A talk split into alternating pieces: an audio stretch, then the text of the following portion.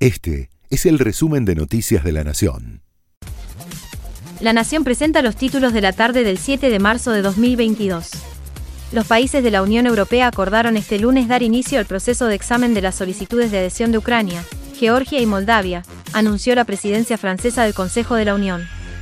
La Comisión Europea deberá expedirse sobre cada demanda por separado, en el primer paso de un largo y complejo proceso, que en su capítulo final requiere el voto unánime de los 27 Estados miembros del bloque. Evo Morales convocó, vía Twitter, a una movilización internacional para frenar el expansionismo intervencionista de la OTAN y Estados Unidos. La humanidad clama por pacificación, la conflagración no es la solución. La hegemonía armamentista e imperialista pone en riesgo la paz mundial, escribió en su cuenta.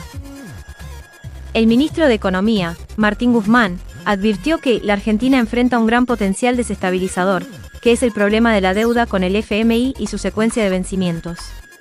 Lo declaró en el inicio del debate del acuerdo con el FMI en las comisiones de presupuesto y de finanzas de la Cámara de Diputados. Y agregó que nuestro país no cuenta con los recursos para afrontarlos, lo cual pone en clarísimo riesgo la estabilidad de la balanza de pagos en el cortísimo plazo, este mismo mes. El exfuncionario de Vialidad Nacional Alejandro Mon dijo hoy que durante el kirchnerismo hubo irregularidades en el manejo de la obra pública, y refirió ventajas en favor de Lázaro Báez, lo hizo como testigo en el juicio oral que tiene entre sus acusados a la vicepresidenta Cristina Kirchner. Mon relató que el grupo Austral fue especialmente favorecido con pagos adelantados.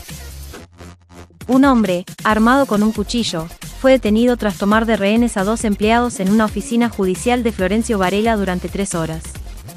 Se trata de Mario Luis Cáceres, de 47 años, que llegó a esa oficina para protestar por una restricción perimetral que le había impuesto la justicia para que no pudiera acercarse a su expareja, y que lo excluyó de su domicilio.